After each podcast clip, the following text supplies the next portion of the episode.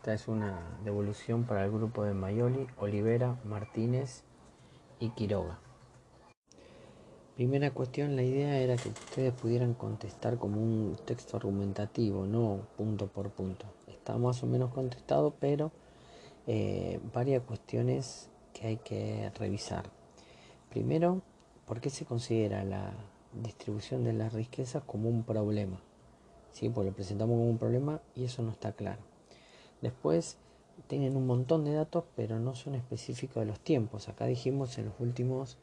Eh, 10 años y bueno, ahí hay datos que vienen de más atrás, ¿sí? O sea, del 2010 para acá tendría, o si queremos tomar el 2019, de 2009 hacia adelante. Eh, tratar de poder encontrar cuáles son las causas específicas y esa distribución de dinero si en estos últimos 10 años siempre fue igual, o en qué momento hubo mayor distribución y cuando menos, y tratar de encontrar las causas que trajeron e-, esas consecuencias en estos 10 años cuando pudo, o mayor o menor distribución de las riquezas.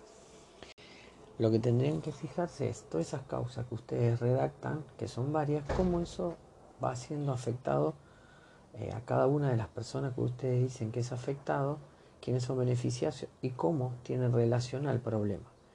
Entonces también hay que definir por qué es un problema y cómo el Estado podría solucionar esa situación. Bueno, eh, espero que haya sido claro, espero haberme hecho explicar. Cualquier duda me la comentan en la videoconferencia y si no, por comentario de privado.